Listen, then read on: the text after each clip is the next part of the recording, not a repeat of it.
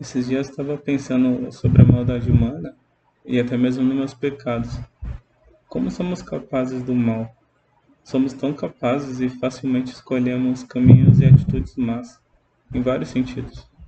Pensei sobre a humanidade no geral e toda a violência, as mortes, os roubos, estupros, a, a delinquência em si, e como o ser humano se sacia e tem prazer no mal mas também me coloquei no meio. Mesmo conhecendo o Senhor, pensei também em minhas próprias maldades e pecados. Eu pensei isso de durante a madrugada.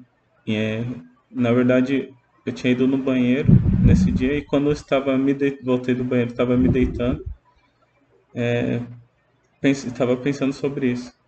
E percebi como o Senhor é bom. E percebi como o Senhor é perdoador. E pensei como é difícil perdoarmos aqueles que nos ofendem e orei em pensamento. Senhor, como o Senhor é bom. Como o Senhor consegue perdoar, Senhor? Como consegue perdoar tanto mal? Se eu quero, se eu que enxergo tão pouco e limitado, vejo tanto mal, e o Senhor vê tudo, muito mais do que eu posso ver, o Senhor tem suportado toda a humanidade. Como o Senhor é bom.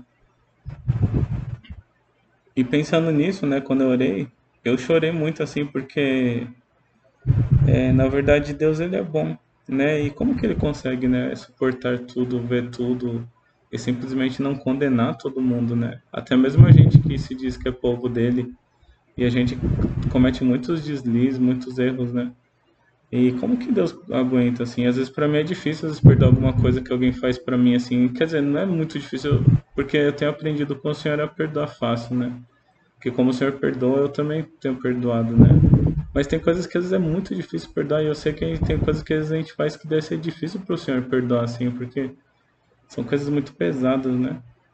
E eu fico pensando como que Deus aguenta, né? Como que ele simplesmente consegue, sendo que ele é santo, né? A gente que é mal, a gente ainda pensa desse jeito, né? Imagina é, o Senhor, né? E na verdade, né? É, sempre que eu acordo de madrugada assim, é, geralmente, às vezes eu não consigo dormir assim quando acordo de madrugada, então quando eu acordo e não, não durmo fácil, eu fico orando, né?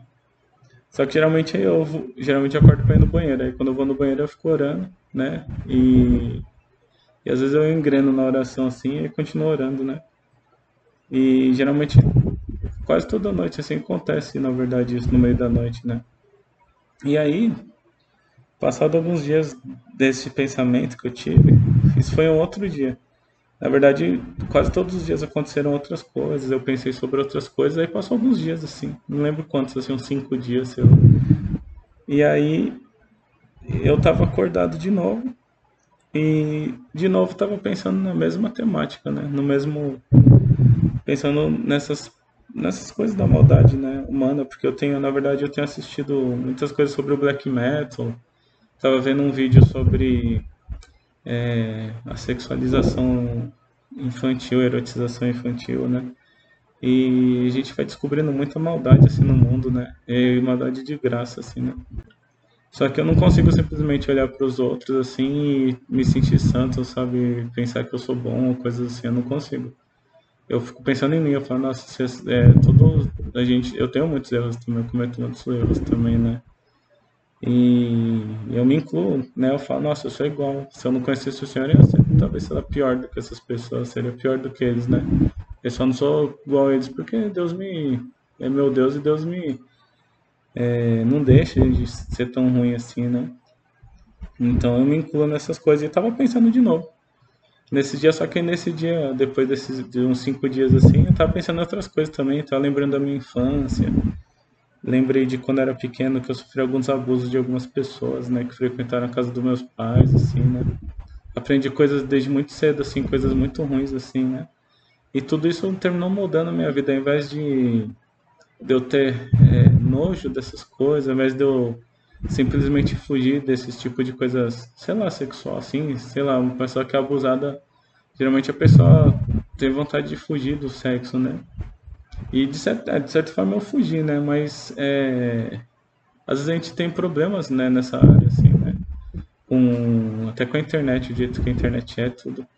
Então eu fico pensando, falei, nossa, como que pode, né? A gente sofre certas coisas na vida assim, violência, quando a gente é pequeno, é, maus tratos, assim. Só que quando a gente cresce, ao invés de a gente ser diferente, a gente termina imitando algumas coisas que são ruins, que a gente passou por aquilo, né?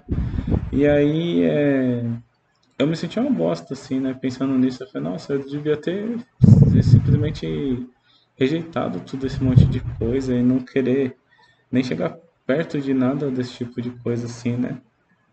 E, e, e terminar que a gente terminar é, imitando às vezes algumas atitudes ruins que a gente não gostou, assim, sei lá, até às vezes dos nossos pais, assim, né? Não tô falando que meus pais abusaram de mim, não é isso, né? Foram outras pessoas, né? Só que é, eu tô falando que vezes nossos pais têm atitudes que a gente não gosta a gente termina imitando, né? Coisas assim que a gente não gosta de. não gostou de ver, de, de conhecer assim, e até de outras pessoas que são ruins assim, né?